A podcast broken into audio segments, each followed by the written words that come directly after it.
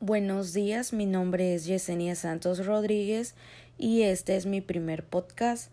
Estudio en el Instituto de Educación Superior del Magisterio en la licenciatura en Enseñanza y Aprendizaje en Telesecundaria, cursando el quinto semestre de la licenciatura. El curso es impartido por la profesora María Teresa Francisca Sánchez Hernández, llevando como nombre la asignatura Conectivismo y Aprendizaje en Redes. Los contenidos que veremos son los siguientes antecedentes de la teoría del conectivismo, niveles de aprendizaje para el conectivismo, relacionar entornos personales de aprendizaje y efectos de la tecnología en los procesos de aprendizaje. Como antecedentes de la teoría del conectivismo tenemos que el conectivismo es una de esas teorías emergentes que tratan de explicar el aprendizaje en la era digital. Podría definirse el conectivismo como la integración de los principios explorados por las teorías del caos en redes.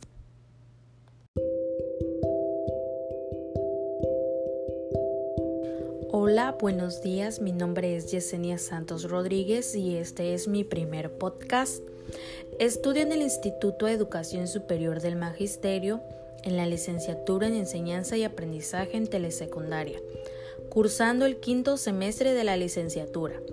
El curso es impartido por la profesora María Teresa Francisca Sánchez Hernández, llevando como nombre la asignatura Cognitivismo y Aprendizaje en Redes. Los contenidos que veremos son los siguientes. Antecedentes de la teoría del cognitivismo. Niveles de aprendizaje para el cognitivismo. Relacionar entornos personales de aprendizaje y efectos de la tecnología en los procesos de aprendizaje.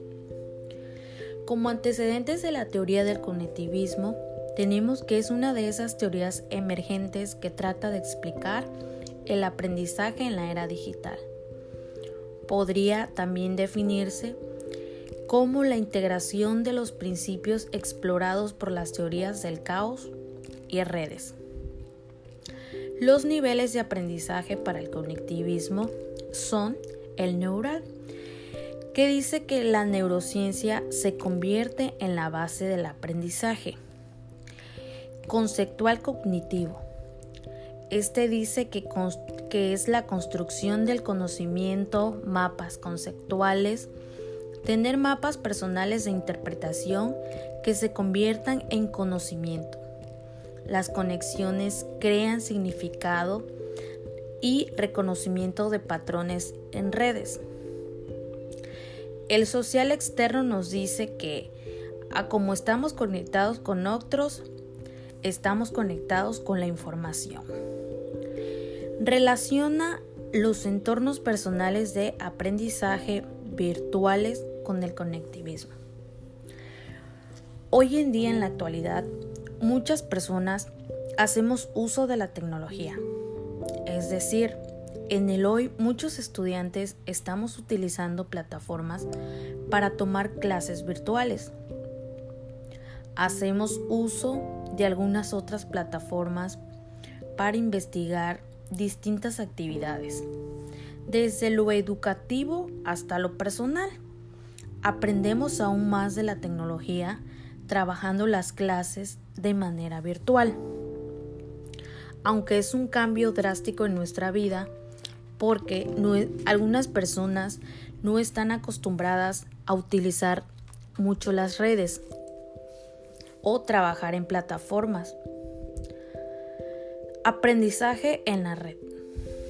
Se define como las redes sociales de aprendizajes en línea que ayudan a los participantes a desarrollar las competencias y esta se caracteriza por intercambiar experiencias y conocimientos con otros miembros o usuarios de la red, es decir, profesores, alumnos, compañeros, etc.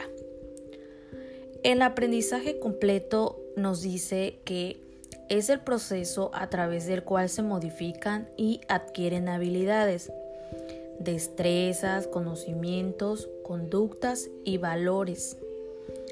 Esto como resultado del estudio, la experiencia, la instrucción y el razonamiento y finalmente la observación.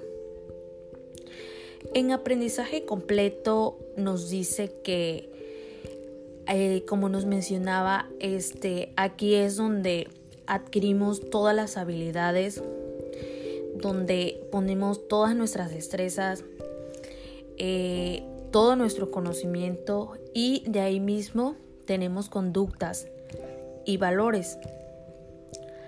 Argumenta los efectos de la tecnología en los procesos de enseñanza-aprendizaje.